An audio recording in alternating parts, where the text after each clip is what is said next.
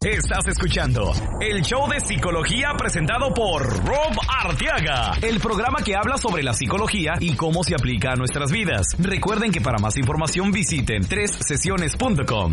Y ahora con ustedes, Rob Arteaga. Rob Arteaga. Arteaga. ¿Qué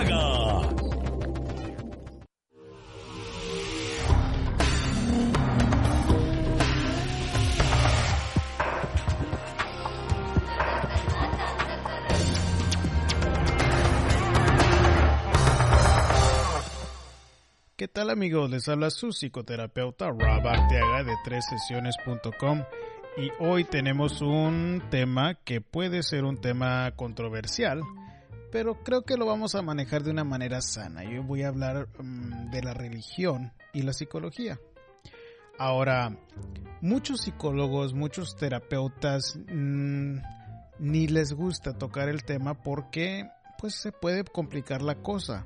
Y de la manera que vamos a manejar hoy el tema de la psicología y la religión va a ser que específicamente cómo nos influye en la psicología la religión. ¿Tú eres una persona religiosa o estás en contra de la religión? Bueno, pues existen los dos puntos de vista.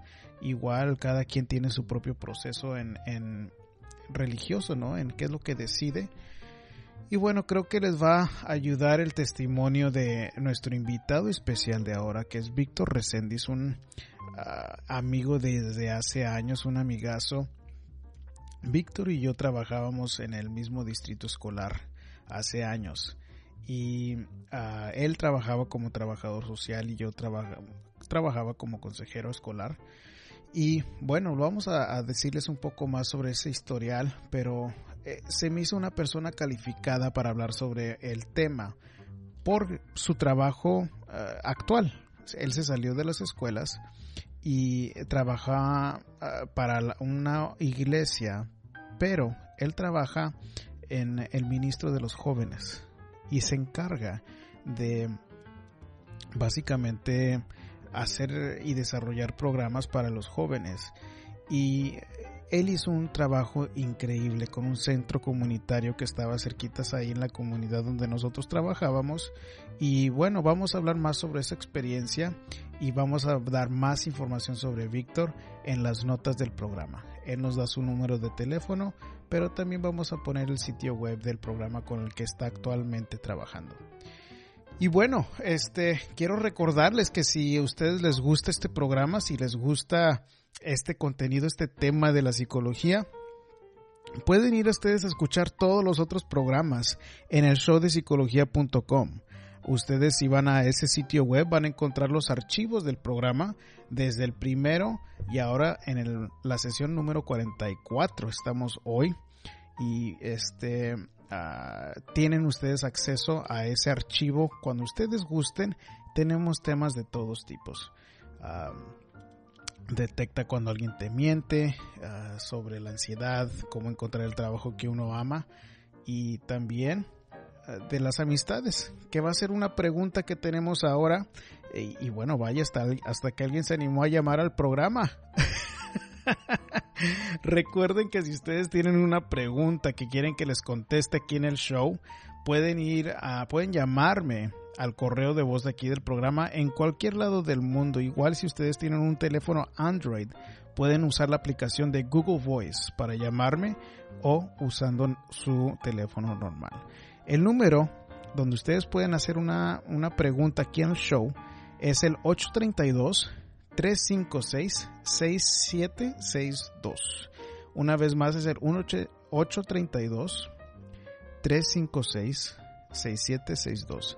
Ahí ustedes pueden dejar un correo de voz sobre algún problema que estén teniendo con su relación, con sus amistades, tal vez estén sufriendo de depresión, de ansiedad o quieren un uh, sueño que interprete. Ya tenemos rato que no me mandan un sueño y con mucho gusto si me lo mandan ahí al al correo de voz, lo interpretamos aquí al aire en el programa. Pero bueno, vamos con la pregunta de Yadira, que tiene una pregunta sobre las amistades. Sí, muy buenas este, días, este, Rob, mi nombre es Yadira. y quería preguntarte este si podía si podía sacar al aire. Yo tengo problemas con relacionarme con los demás. Si me enojo con alguien, ya no, este, como que siento que ya no puedo hacer otra vez amistad con la, con la gente y cómo, cómo puedo hacer eso para que no, para que tal vez pueda seguir y siento que no, me siento como, como que no valoraron mi, mi amistad y, y como que no, si no la valoraron ya no va a funcionar. ¿Cómo puedo manejar eso? Bueno, Yadira, me dices que como que cuando hay algún problema con alguna amistad te molesta, sientes como que no te valoran tu amistad y, que es un problema para mantener amistades. Ah, yo pienso que es un problema de manejar expectativas. y te, doy el ejemplo de un amigo, ah, un amigo muy bueno que yo tengo desde, desde que yo estaba en, en, en la high school. Este amigo uh, se, lo considero uno de mis mejores amigos y es una amistad muy cercana, pero somos completamente lo opuesto. Entonces, yo soy responsable, él es mucho más liberal, yo soy este uh, puntual, él es completamente impuntual, yo soy ahorrativo, él es muy gastón. O sea, muchas veces hasta me han preguntado otras, otras, uh, otros amigos cómo es que todavía puedo mantener esta amistad con, con mi amigo. Bueno, te lo digo porque yo, yo me considero una persona de que también batallaba para desarrollar amistades en ese aspecto porque como que me decepcionaba y, y, me y, me y batallaba para mantener esa relación por lo mismo de que decía no pues tal vez esta persona no me valora como amistad y que esto y que el otro bueno eh, lo que yo he hecho con él es, es específicamente manejar la expectativa entonces, ¿qué quiere decir eso? Si yo sé que esta persona no es puntual, que no es tan responsable, yo tengo que estar concentrado únicamente sobre lo que yo tengo control. Y a eso es lo que voy. Que tú vas a poder mantener esas amistades cuando tú te concentres en lo que está bajo tu control, que ahorita suena como que es tu actitud hacia la amistad, porque tal vez la persona todavía te aprecia, pero tu actitud no, te permite mantener esa, amistad. Bueno, entonces, ¿qué quería decir? Que cuando, cuando yo quería ir a, algún alguna parte con esta persona, ah, con mi amigo, ¿qué, ¿qué, pasaba? Bueno, pues si yo sabía que él siempre era impuntual, pues una, yo no estaba tan apurado para llegar, ser tan puntual, o dos, yo le decía que no era a la hora que nos íbamos a citar ahí, pero que era más temprano. Igual a veces llegaba tan tarde, pero no tan tarde. Pero yo tuve que poner en una balanza y decir, ok, esta amistad tiene, vale la pena mantenerla o no. Y ahí es donde tú tienes que decir, bueno, decidir y, y preguntarte, si yo, Yadira, tengo la tendencia de normalmente cortar amistades muy rápido. ¿Estoy siendo muy injusto con esta persona? Tu, reacción natural va a ser que sí, es, es, una buena idea cortar la amistad. Pero si tú quieres cambiar eso, tú eres la única que tienes el, la decisión cómo manejar esa amistad. Entonces puedes tú ajustarlo para que tal vez no seas tan apegada a cierta persona que te decepciona, o tener o manejar la expectativa y decir, bueno, si esta persona una y otra vez es impuntual o es irresponsable, ¿cómo es de que yo puedo esperar de que sea responsable o que sea puntual? Entonces, el balance que yo hablo es que con este, este, este buen amigo, yo me tengo que decir, bueno, ¿cuál es el, balance de esta amistad? Yo a pesar de, de muchas cosas que tenemos Ah, que tenemos diferentes puntos de vista en verlas. Yo lo aprecio a él, yo lo ayudo a él en la manera que yo pueda y cuando estamos juntos nos la pasamos muy a gusto eh, juntos, o sea, bromeamos, salimos, este, estamos entre amigos, amistades y es una risa, un momento muy agradable que para mí esa es la balanza. Yo digo, bueno, eso vale la pena de que yo todavía mantenga esta, esta esta amistad y a través de los años, aparte de eso, pues ya tenemos un historial ya de más de 10 años, más de 15 años de conocernos y pues uno se encariña con estas, estas amistades, a pesar de que tengamos diferencias.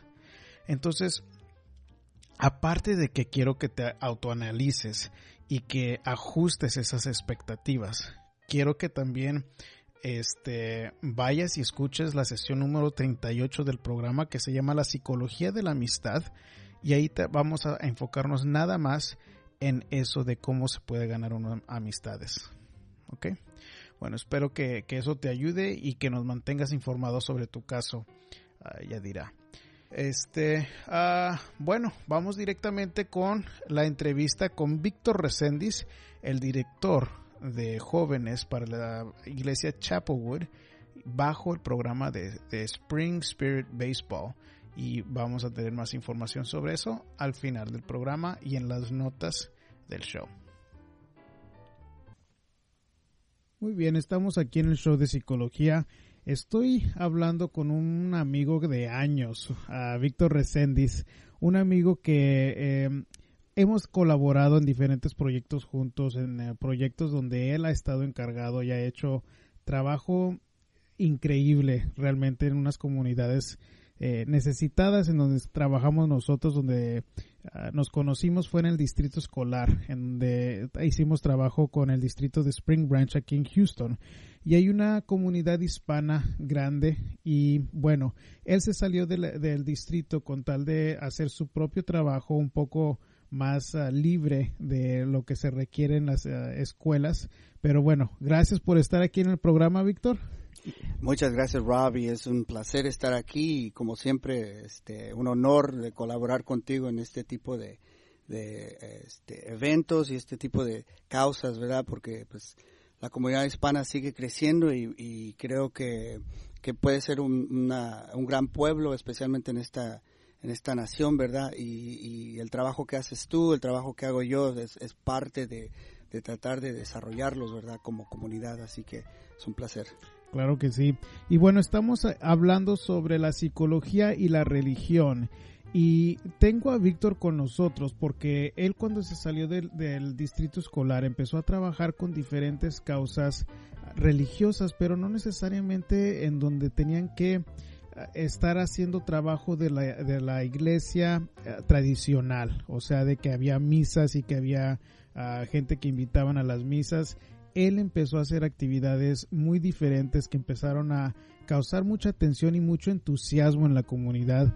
Yo les puedo decir que fui uno de los ah, de las personas que vio cómo empezó de cero y en los proyectos que hizo y el, el, resultado fue increíble, de, de, cero a traer los cambios en un centro de comunidad que estaba prácticamente abandonado y lleno de gente, lleno de, de jóvenes que son de los más difíciles que atraer.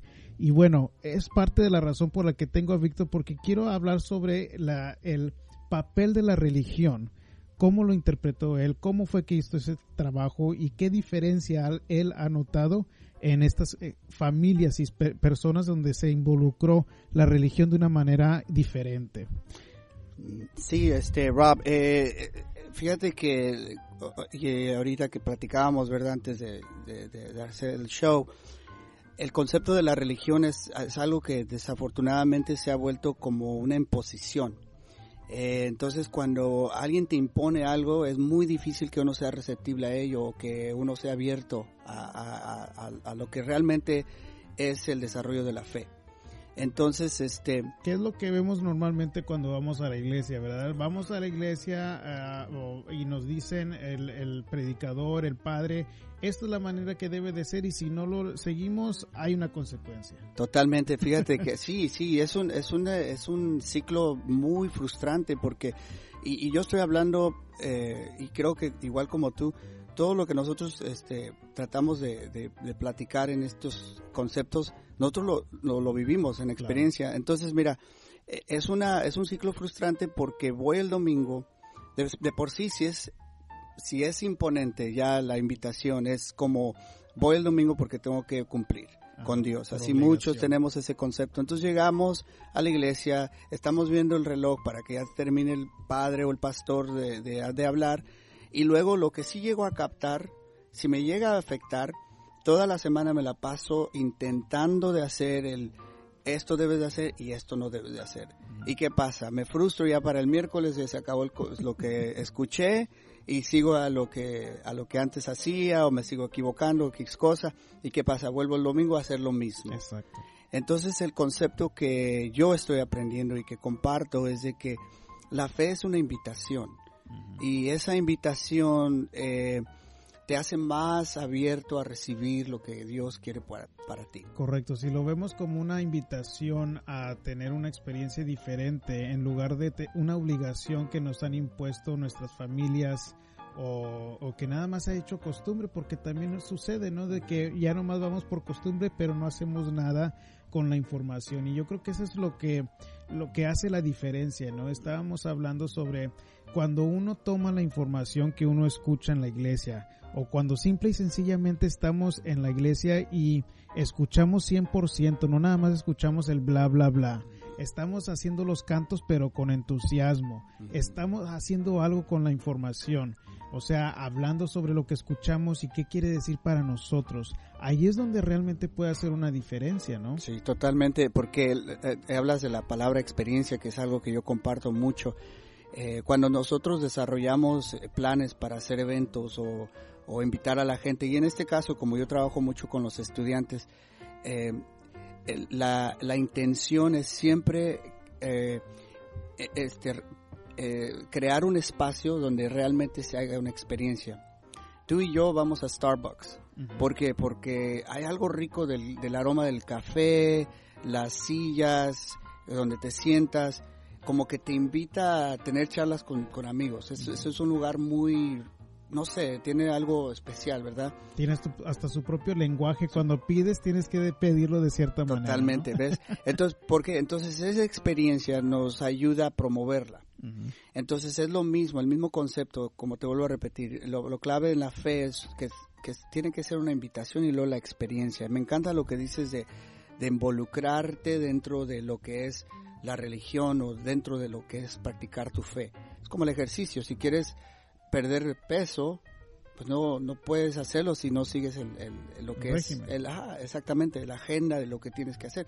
Entonces no vas a ver el, efecto que te va a hacer. Es lo mismo con la fe. ¿Tú qué piensas que es el, el propósito o la función fundamental de la religión en nuestra psicología, Víctor? Sí, mira, este, como todos sabemos, hay, hay este, tres espacios que el, el ser humano está diseñado. Uno es la mente, otro es lo físico y, el alma. Entonces el alma, de ahí surge la importancia de la fe, porque eh, la fe nos, nos provee eh, esperanza, compasión y nos da un tipo de guía para la vida. Eso es muy importante para y si tú no nutres el alma, entonces obviamente, aunque estés físicamente bien y mentalmente bien, hay de todos modos un, un desbalance.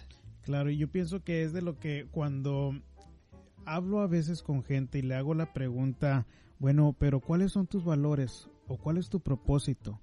Y no y se quedan perdidos y me dan una, una mirada así en blanco. Sí. Muchas, muchas de esas preguntas, si tomáramos y participáramos en nuestros servicios religiosos, se pueden contestar pero eso es el problema cuando estamos yendo por obligación, cuando estamos yendo por porque nada más es una imposición o una costumbre. Perdemos la esencia de por qué es la que vamos a, a la ceremonia religiosa cuando nos está dando una forma de vivir nos está diciendo estas son las reglas para vivir mejor, estos son los diez mandamientos, estas son las maneras que puedes uno dar y recibir la, palabra de Dios o, cualquier iglesia, porque el hecho de que nos dé unas ciertas reglas no nada más nos e, es para los cristianos, es cualquier iglesia que uno escoja, ¿no? Totalmente. Y tiene que haber este tiene que haber una verdad donde yo puedo usar como un recurso que realmente me funciona en la vida el pueblo hispano somos muy supersticiosos. Y te voy a contar una anécdota rapidita que, va al punto que estás dando. Mi mamá es una persona que realmente ella está muy involucrada en, su fe y en su relación con Dios. Y mi abuelita es más tradicional, ella es más supersticiosa, cosas así. Estuvieron en una tienda y están viendo velas. Entonces, este, ah, llega una señora y se les acerca y les dice, les empieza a, decir, oh, dice, esta vela amarilla significa buena suerte, esta em, de este color significa que te va a traer dinero. Entonces mi abuela voltea y le dice a mi mamá, le dice, tú deberías de, tomar este color, dice, porque necesitas dinero. Y mi mamá dice, no, dice, yo creo en Dios, dice, y, la provisión de Dios. Y le dice, le dice mi abuela, por eso no tienes nada, dice, porque no crees en nada y porque no tomaba la vela. ¿Qué pasa? La superstición es limitada, pero cuando te involucras en la fe, como lo que estamos hablando, te brinda eh, esperanza. Todos necesitamos esperanza. Claro. Entonces, eh, la fe te conecta a, ese recurso, en este caso estamos hablando del, poder de Dios y la relación con Dios, y, esa guía es efectiva en la vida de uno. Y, yo creo que el, problema con la mayoría de nosotros es de que normalmente cuando ya llega el momento desesperado donde necesitamos de esa esperanza, de ese algo, donde ya no hay ningún recurso, es cuando acudimos a la religión. Y, y, bueno, nos da, nos ayuda Dios y nos olvidamos de, de, la religión después de que nos saca del aprieto. Pero fíjate que yo he tenido una experiencia muy interesante, porque yo te voy a decir, yo soy una persona creyente, yo creo que eh, me considero una persona religiosa, pero no el tipo de que va a la iglesia cada semana y que soy estrictamente católico. Totalmente. Pero este, fíjate que hace poquito uh, tuve una de mis mejores amigas que estaba leyendo los salmos. Y entonces estaba diciendo cómo, cómo ha sido su experiencia en, en, tener la costumbre de leer uno al día y de hacer oración. Y pues que no, no resulta que usa la tecnología, el WhatsApp hizo un grupo en donde, donde comparte los salmos y nos incluyó a nosotros. Me estaba preguntando si quería que lo incluyera, eh, que me incluyera a mí. Sí. Y a mi novia. Y entonces de cuenta que le dije, pues no, pues estoy leyendo otros libros y que este que el otro le decía y mi novia se me volteó y me dio una mirada y le dije, no, no, no, bueno, sí, pues incluyeme entonces, entonces. Pero mira, nos dijo de esa experiencia que ella había tenido y nos incluyó en el grupo. Empezamos ahí como que entre, hacíamos oración y que no leíamos el salmo y luego este se nos presentó un problema. Se nos presentó un, problema un problema eh, lo pusimos en el grupo porque el grupo se supone que es donde compartimos el salmo y donde pedimos que otros hagan oración y tenemos como unos 50 en el grupo ahorita. Entonces tuvimos ese problema en donde hubo estábamos esperando palabra de unas ah, de unos documentos que necesitábamos para su trabajo. Claro. Y oye, pues cosa increíble, hicimos, ya habíamos batallado varias semanas con esos documentos y dijimos, bueno, pues vamos a hacer oración para ver, a ver si, si, si nos ayuda. Es cosa increíble, Víctor, pero una y otra vez, en la noche que pedimos, al día siguiente se nos resuelve el, el, asunto. Wow. Sí, sí, sí. Es, este bien interesante. Hay tanto, eh, trabajando en el ambiente de la fe, ah, hay tantos testimonios que surgen y así resultados inmediatos y hay veces hay resultados que uno se tiene que esperar más. Claro. Pero fíjate que la mano de Dios sí está. Mira, el, el, diseño, él, fue el que nos diseñó. Entonces, obviamente que Él va a saber cuáles son aquellas cosas que necesitamos internas para que lo externo se demuestre, ¿ves? eh, y lo que acabas de compartir eh, eh, es exactamente lo que hablamos. La razón por qué yo creo que, que ustedes lo, lo, vieron manifestado en su, en su experiencia fue porque lo, primero, lo inicial, se abrieron a ello. Entonces, por medio de eso, empiezas a cuidar y empiezas a nutrir lo que es tu alma. Claro. Entonces, por medio de eso, obviamente, lo exterior te va a empezar a afectar eh, en tus circunstancias, en, lo que es la vida. ¿viste? Entonces, eh, eh, eso es, ahora sí, la esperanza manifestada donde tú la viste, ¿viste? Ah, otra cosa es la compasión por otros. Cuando tú nutres tu alma y estás, hay una paz interna, tu compasión por otros como que empieza también a desarrollarse. Es también es porque es importante, porque te imaginas, y es algo que tú y yo también eh, charlábamos antes de, de que empezáramos, si siempre ando con bronca dentro, y siempre ando con resentimientos y envidia y qué sé yo, lo que a veces acumulamos como humanos. Entonces, ¿qué es el, lo que yo voy a dar a otros? Es lo mismo. Eh, y eso son tóxicos que a veces te van hace cuenta que te van comiendo por dentro. Y ya hay hasta ciencia que corrobora eso en donde eh, parece que les han llamado neuronas de espejo, que, que cuando uno tiene cierto sentimiento que eh, esas neuronas como que capturan y reflejan y absorben el estado emocional de otra persona. Totalmente. Y eso a mí se me hace bien interesante porque es algo que, que también la religión nos puede ayudar.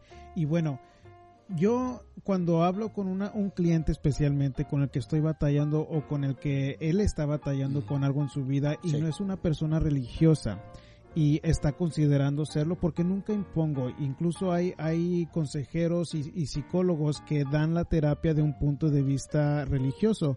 Yo no trato de hacer eso, no, no lo hago eh, eh, la terapia eh, del punto de vista religioso, pero sí hablamos de, de la religión según el cliente.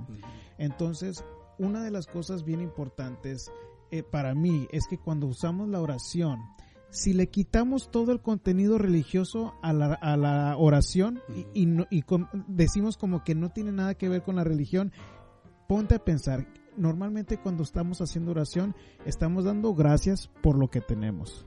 Estamos hablando sobre las cosas que queremos hacer estamos pidiendo por los demás. Entonces, fuera de la religión y, y, cuando estamos hablando sobre lo que agradecemos, sobre nuestras metas, eso es algo bien positivo. Sí, total. Porque estamos agradeciendo o enfocándonos en lo positivo de nuestra vida y también dándonos una meta a donde hay que llegar. Totalmente. Y, sabes, es la expresión del alma. Exacto. Es, es lo que está pasando. Eh, nuestro diseño es de tener, de clamar a algo que es más grande que nosotros. y, y, y, eso es lo que automáticamente el alma está proclamando, exactamente lo que acabas de decir.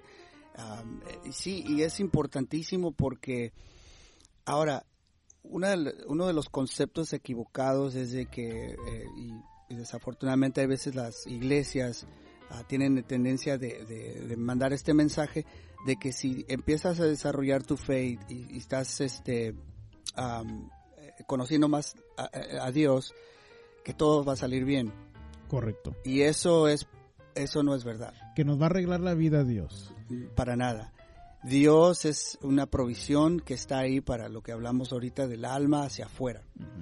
Entonces la vida va a seguir y la vida de todos modos te va a tambalear y hay veces te va a dar este ventanas retos. y retos y te va a dar ventanas también de esperanza como también te va a dar unos lugares tan lindos de la vida pero pues yo lo veo como un viaje o sea te imaginas si si vas a un viaje y no pasa nada y, o sea como que no hay no hay si no batallamos en, de punto A a punto B, no se aprecia punto B tanto. Y tampoco se aprende. Ah, y tampoco se desarrolla o, maduras. Entonces, para mí, yo lo veo, por eso yo, mis conceptos en cuanto a la religión han cambiado mucho en el punto de que es una invitación. Entonces, cuando eres una invitación, yo quiero, o sea, quieres ser parte de. Cuando alguien te lo impone, pues no, obviamente te resistes inmediatamente. Entonces, si tú, si tú lo tomas como una invitación, entonces yo creo que vas a ser más abierto, vas a tener más, este, en otras palabras, vas a tener más bienvenida en tu alma para, para empezar a nutrirla. Exacto, y, y lo que, la ventaja también de eso es de que tú puedes escoger la religión que tú quieras y, puede ser de que tu familia sea estrictamente católica, pero igual hay muchas iglesias católicas, va a haber una que, donde te puedas sentir a gusto y si no te gusta lo católico, hay muchas sectas igual cristianas en donde va a haber algo que te llama la atención. Y es un, es un viaje muy personal. Claro. E, eso también es algo que, que la gente eh, no sé, no no sé, como que se mantiene muy estricto o, lo que hablábamos de culpabilidad, que si yo dejo este lugar donde me enseñaron, donde yo crecí, donde mis abuelos también, eh, entonces estoy yo, Ajá, estoy rechazando mi tradición. No, no, no, no. Es un viaje muy personal. Entonces, eh, Dios nos diseñó a cada uno diferentes. Entonces, la forma que vamos a conectar nuestra alma, nuestra fe va a ser muy diferente. Entonces, sí, como dices tú, puede haber un espacio donde necesariamente no es lo tradicional, pero de todos modos mi alma como que hace cuenta que reacciona a ello y me está haciendo bien. Correcto. Eh, y hay veces, fíjate que la iglesia, no tienes que hacer iglesia eh, el domingo nada más. Tu fe la puedes eh, practicar. diario. Y fíjate algo muy importante, un maestro me enseñó esto en una de sus enseñanzas. Él habló, hizo la pregunta de qué, eh, qué nutre tu alma, ¿verdad? ¿Qué, ¿Qué es lo que que te hace sentir, vivir, que, ah, wow, que esto es, ajá, pasión, todo, todo. Entonces, pues todos en la clase empezaron con sus respuestas muy espirituales, bueno, leer la Biblia, ¿ves? Y muy, muy así espirituales. Dice, no, dice, les voy a dar un ejemplo, dice, a mí me encanta eh, salir al jardín y estar con mi esposa y, cuando estamos este, viendo nuestra, nuestro jardín y estamos contemplando en las flores, cosas así. Dice, a mí me encanta ver eh, el, fútbol americano. Dice, me encanta ver a mi equipo favorito. Dice, me gusta a veces levantarme en la mañana dice, y tomarme esa primera copa de café, esa primera taza de café. Y uno se queda, yo no soy tan espiritual, soy más como las cosas mundanas que hacemos. Y él, exactamente lo que él decía, dice, en lo mundano está Dios. Entonces, fíjate que cuando yo, yo realmente empecé a reflejar eso, sí, eh, tiene, tiene razón. Porque hay lugares, a mí me encanta el fútbol, y en la cancha yo paso emociones de negativas a positivas, pero yo me siento vivo, ¿viste? Correcto. Entonces yo digo, Dios nos diseñó para tener esos sentimientos. Entonces ya estoy haciendo, se puede decir, mi fe, la estoy practicando.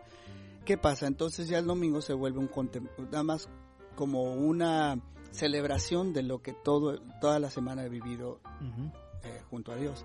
Y, y si te, vuelvo a repetir, es otra forma de pensarlo porque lo tradicional no nos dice eso. Lo tradicional nos dice, haz estas reglas y pórtate bien y... Y, no te vas al infierno. Ajá, exactamente. ¿Y qué pasa? Un montón de culpabilidad cada vez que me equivoco. Y este, esta forma de, de, enseñar es más como Dios te ama. Y dentro de eso hay, una, hay algo que se llama gracia. Y dentro de esa gracia estás libre.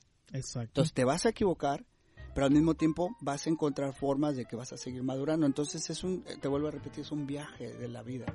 Claro, y, creo que es una, es una, es desafortunado ver cuando, cuando se escucha la iglesia que habla sobre ese Dios vengativo, ese Dios que castiga, porque yo incluso he tenido ah, la experiencia de trabajar con gente en cual le inculcaron ese Dios y desafortunadamente, número uno, no, no saben cómo practicar la compasión propia, no saben cómo decir, oye, espérate, acepto mis errores y puedo seguir adelante. ¿Por qué? Porque se sienten tan culpables de que no están viviendo lo que les inculcaron y, y, como el mismo resultado, batallan para tener compasión hacia afuera. Totalmente. Con otras personas. Sí, sí, sí. Entonces, sabes que hablando de, estar involucrados o de hacer algo con la información que nos dio la, la, iglesia, en, la última misa que, tu, que tuvimos, lo, lo, que se me grabó de esa misa es donde el sermón donde el padre estaba hablando sobre la compasión y cómo deberíamos de, de, practicar más,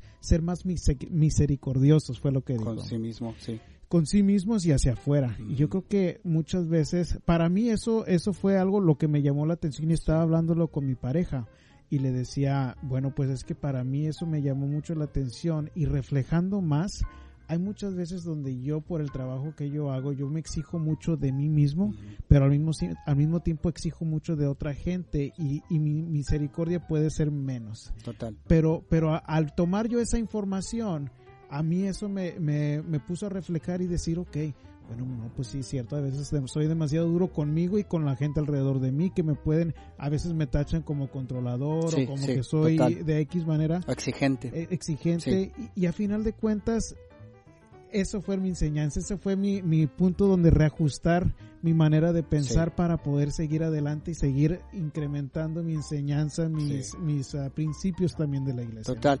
Fíjate que ah, lo que hablas de la culpabilidad, la culpabilidad te limita y también te empieza a producir mucho miedo. A, atreverte. Y lo, lo que estás hablando de no tener compasión a ti mismo, eh, de veras son energías que te son pesadas. Claro. Son pesadas, y tienes mucha razón. Y la clave es esa, como tú sabes, en la psicología, la clave es de cuando hay esa, eh, te das cuenta, y en este caso fue por medio de, de una enseñanza en la misa, cuando te das cuenta, entonces eres más consciente de eso. Exacto. Entonces te, da, te vas dando más oportunidad a ti mismo. Entonces eso eso es muy clave y muy importante. Y no estamos hablando tampoco, porque tú y yo no podemos ser, no tenemos que ser realistas, que no estamos hablando de un mundo perfecto, una utopía. Exacto. Pero sí de qué granito de arena yo puedo agregar a mi propia vida para tener un círculo donde yo me manejo que haya un poco de más paz, ¿sí? Eh, que, que yo como siempre digo, si de los siete días, eh, eh, o sea, ando de mal genio, seis días, pues nadie me va a aguantar. Pero si de los siete días, cinco días ando más o menos, ando tranquilo y dos que me, más o menos se me sacan, me sacan de casillas, bueno, es buen balance, ¿viste? Claro. Eh, vuelvo a repetir, no quiere decir que no voy a tener mis malos días, pero la mayoría de mi semana va, va, a ser más con más tranquilidad y más pacífica y como dices tú va a haber compasión conmigo mismo y la forma que yo trato a otros. Víctor, a mí me gustaría que compartieras con los radioescuchas más de tu experiencia, de, de, cómo fue que tomaste estos conceptos de la religión y los implementaste a nivel de una comunidad y bueno, pues para mí también de lo increíble fue cómo fue que atraíste a tanto joven que normalmente es con lo que batalla muchos ministros, muchas iglesias, muchas escuelas incluso. Sí, sí. ¿Y qué diferencia tuviste cuando pudiste tomar este centro comunitario y lo hiciste, le echaste, le echaste tu vida a ese, a ese, ese centro, Víctor? Sí, gracias, gracias Rob. Y este, y no me quiero escuchar muy así religioso, pero, pero sí fue la mano de Dios quien, quien, quien me ayudó a hacer eso. Pero te digo, la clave está esto, la, la juventud está, se revela por lo mismo, porque creo que como adultos hay, hay dos cosas que, que escucho mucho de, de, mis chicos. Una de ellas es hipocresía y otra de ellas es que imponemos. Entonces los adultos siempre estamos diciéndoles qué hacer y cómo hacerlo. Y como tú sabes, hay veces hasta imponemos nuestras propias, eh, uh, nuestros propios temores en ellos. Correcto. Bueno, entonces cualquiera se va a revelar a eso. Segundo, la hipocresía. Nosotros les decimos qué hacer, cómo hacerlo, pero cómo nos comportamos como adultos. Y ellos se dan cuenta. Entonces, lo que yo hice, que haz de cuenta que yo me, me fui en una cápsula de tiempo y me fui al, lugar donde yo era también un adolescente. Y cómo me sentía, qué pensaba, qué era lo que me atraía, cuáles eran los espacios donde realmente yo me gustaba estar. Entonces, de ahí desarrollé eh, eh, el tipo de experiencia ahí en el centro como tiene primeramente tiene que ser atractivo para el joven y qué le gusta al joven. Tiene que haber el gancho. Diversión tiene que haber algo que les atrae. Bueno muchos les gustaba mucho el fútbol bueno esa era una de las cosas. Otros los más introvertidos les gusta el arte bueno el arte. Otros les gusta el básquetbol bueno el básquet. Entonces todo eso que les atrae es divertido es activo es es sano. Eso fue el primer ambiente. Luego las lo que me concentré era, yo tengo que amarlos como Dios me amó a mí. No con decirles, sino en, la forma que yo los trate, en la forma que yo los reciba, en la forma que yo los escuche. Te vuelvo a repetir, son cosas que yo tuve que regresar a mi adolescencia donde sí funcionaron para mí. Y fíjate que eso se desarrolló en algo tan, tan bonito porque sí, de ahí empezó a crecer. Porque ¿qué pasa? Si tú convences por medio de, esta experiencia, y cuando digo convence, no manipulas, manipular, pero si tú pones ese, esa experiencia genuina, entonces de los cuatro o cinco chicos que, que realmente captan eso, les gusta, ¿qué va a pasar? Van y les dicen a los cuatro. Exactamente. Y ahí vienen los cuatro. Generas el interés. Y, y así, y así fue. Entonces esa fórmula sirvió mucho. Y yo fui siempre muy sincero con ellos. Yo soy adulto, yo me equivoco. Cuando ustedes vean que yo me equivoque, tienen el derecho y la confianza de venir a platicar conmigo y decir, es que usted dijo esto y pasó esto. No hay problema. Lo, así también yo he, eh, como le he enseñado a mi hija. Yo tengo una hija de 17 años y así le he enseñado. Tener esa confianza que es muy importante para el adolescente, que también es parte de Dios. Dios nos da confianza de venir a decirle nuestros problemas. Entonces, eso fue una clave importante para, para, para llegar a ese, a ese punto con ellos. Y si pudieran ustedes ver la cantidad de jóvenes que Víctor tiene en su ministro, en su, en su centro comunitario, es increíble para mí creer que un, un grupo tan grande de como cuántos jóvenes te llegan, Víctor. Fíjate que nuestra reunión los viernes en la noche, que es de siete y media a once, ah, porque es un, una un horario muy clave para los viernes, porque cuando los chicos andan para, eh, andan para arriba y para abajo. Tenemos un promedio de 50 a 60 chicos que están llegando y todos eh, vienen de diferentes ah, high schools alrededor del área. y empezamos con 15 Así que se desarrolló por mismo lo que te acabo de comentar. Empezaron ellos eh, eh, a, platicar de esta experiencia y de ahí creció, creció. Entonces tenemos un promedio de 15, a, perdón, 50 a, 60. Los miércoles en la noche, de 6 y media a 8, eh, desarrollé otro grupo de los 60 y estos 20 chicos, que son combinación de, varón y mujer, haz de cuenta que son los que están en otro nivel ahora. Quieren más de su fe, ah, quieren conocer más de, cómo, en otras palabras, estos son líderes naturales que surgieron de ahí. Y son a quien delego ciertas funciones. Eh, por ejemplo, hicimos un campamento en Spring Break ah, y, era para eh, chicos de primaria y secundaria. Bueno, estos chicos de high school fueron los consejeros de estos chicos, los mentores de estos chicos. Entonces, la fórmula está funcionando así, de que los recibo los viernes, es diversión, está abierto, de todos modos escuchan un, mensaje de Dios, pero no una predicación diferente. La predicación es una hora y te empiezo a decir qué tienes que hacer. Una enseñanza es una enseñanza. Estos son los principios que Jesús enseñó y tú los tienes como herramientas que puedes usar y, se hace una enseñanza de 15 a 20 minutos porque más para allá ya los vas a perder. Correcto.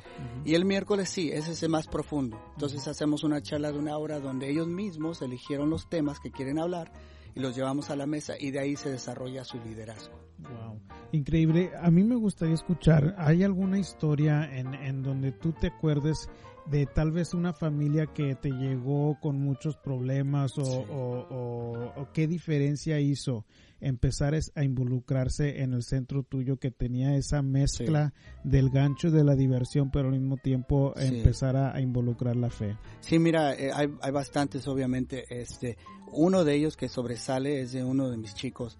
Él este empezó a, él, él, venía de un, de un ambiente donde se estaba juntando con muchas amistades que estaban haciendo todo tipo de decisiones equivocadas. Y, y, y su, ahora sí, su actividad central era eh, fumar marihuana. y, y, él llegó con nosotros y cuando recién llegó tenía una actitud muy, así muy rebelde, medio enojado todo, todo el tiempo pero el tipo es un jugadorazo de fútbol. Eh, eh, es, un, es un tipo que naturalmente juega muy bien al fútbol. Bueno, como teníamos esa actividad, pues él se enganchó en eso. Y poco a poco él se dio cuenta cómo yo trataba a los restos de los chicos.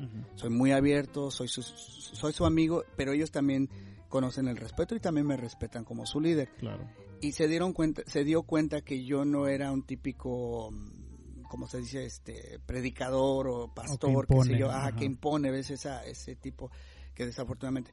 Entonces, de ahí él, este, empezamos a charlar más de sus aspiraciones, cosas así. Bueno, él se, se unió mucho al grupo, eh, por mucho tiempo estuvo con nosotros, pero volvió a caer. Mm. Los chicos saben muy bien que, de todos modos, yo les digo, miren, aquí está el espacio, ustedes son bienvenidos. Si se, si se equivocan, Aquí podemos seguir eh, eh, con ustedes, los seguimos restaurando, amándolos, todo lo que sea, pero van a tener que tener consecuencias en sus hechos. Entonces él se regresó a ese tipo de, círculo, y, él ya estaba enganchado con uno de los equipos de fútbol que yo ya lo, había referido. Entonces yo lo tuve que sacar de ahí. Y le dolió mucho. Y sí, se enojó conmigo y hasta cierto punto decía que, no, no se valía. que Yo le dije, mira, yo no te engañé desde el inicio, yo te, dije que estos eran los requisitos. Y tú rompiste ese requisito y era un pacto entre nosotros. Bueno, volvió a ese círculo. Después volvió como dos meses después. Ah, porque yo le dije, en nuestra última charla le dije, mira, este es tu hogar. Tú, tú, estás bienvenido cuando quieras, pero no puedes venir con eso. La razón por qué yo me di cuenta, porque él vino este, afectado de la marihuana una noche, entonces por eso yo me di cuenta que estaba otra vez en eso. Bueno, se fue, a los dos meses regresa, y yo le dije, tú estás bienvenido, le digo, pero no puedes venir en ese estado de... De ebriedad. ebriedad o, drogado, lo que sea. Ajá. Y regresa, le digo, pero tú, este es tu casa y yo te sigo amando. El día que tú quieras, le digo, que, que sigamos uh, ayudándote, aquí estás bienvenido. Y él se fue. Dos meses después regresa Dice, y no es lo mismo, mister. Dice, no es la misma cosa ya, dice.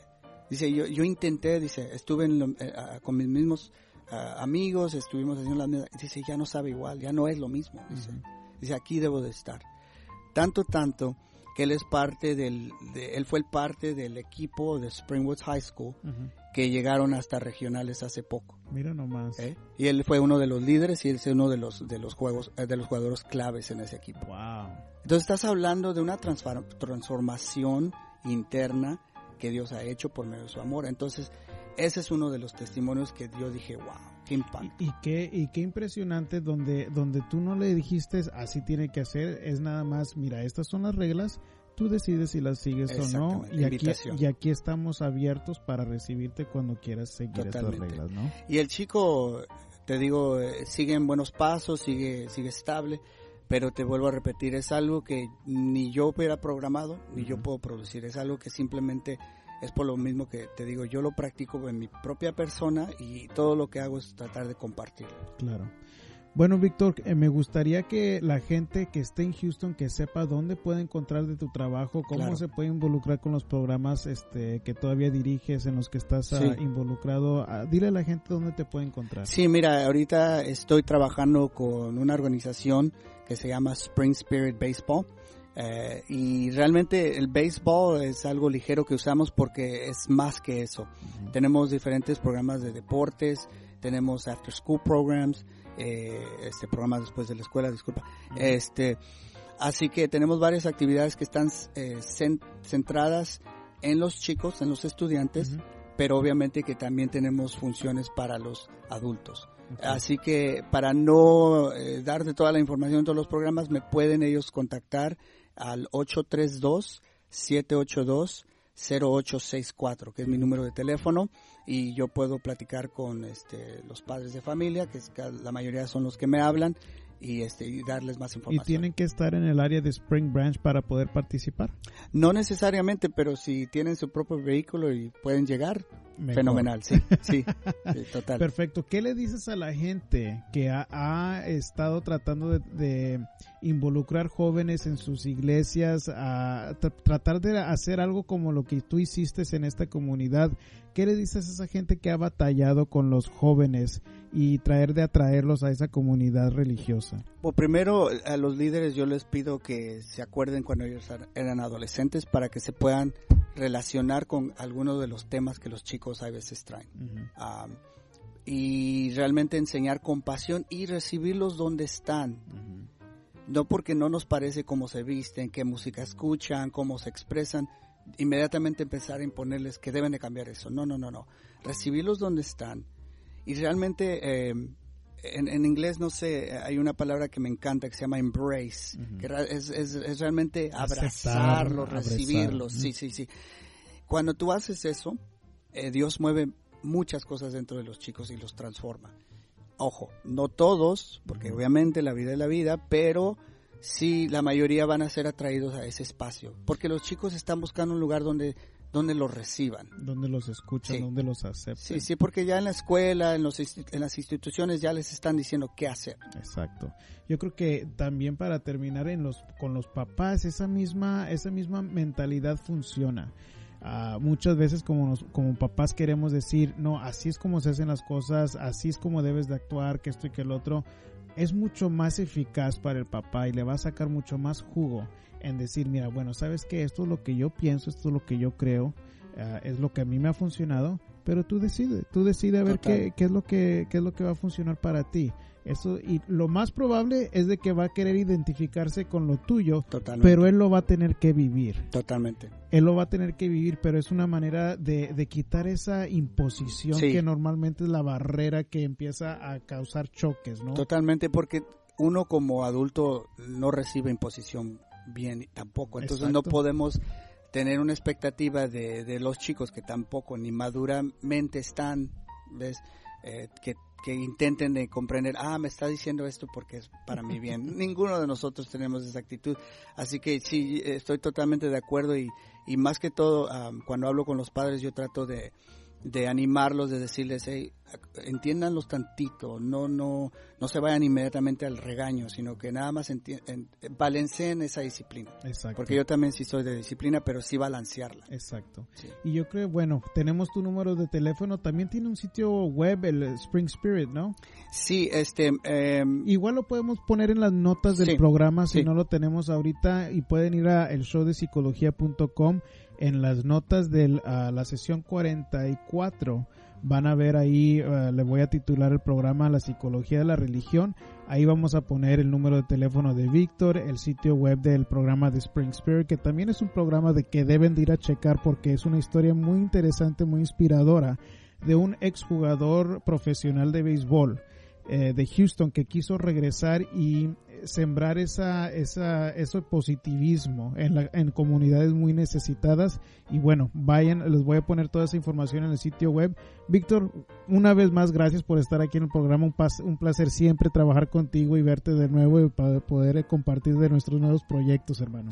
Gracias, Rob. Este, te vuelvo a repetir, fue un placer y, este, espero que no sea nuestro único show. ¿eh? Exactamente, claro que sí. Gracias de nuevo y bueno, vamos a, estar, a seguir con el programa.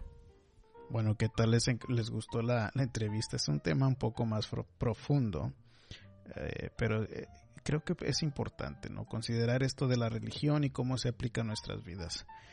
Este, bueno, recuerden que para eh, más información sobre el trabajo que yo hago pueden ir a tresesiones.com.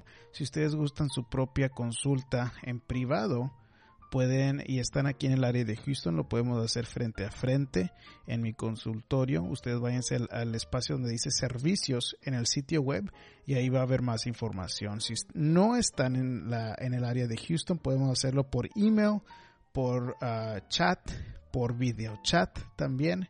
Este, y he trabajado con gente desde Europa, aquí mismo en los Estados Unidos, en Sudamérica y también es una manera de, cómo manejar la terapia.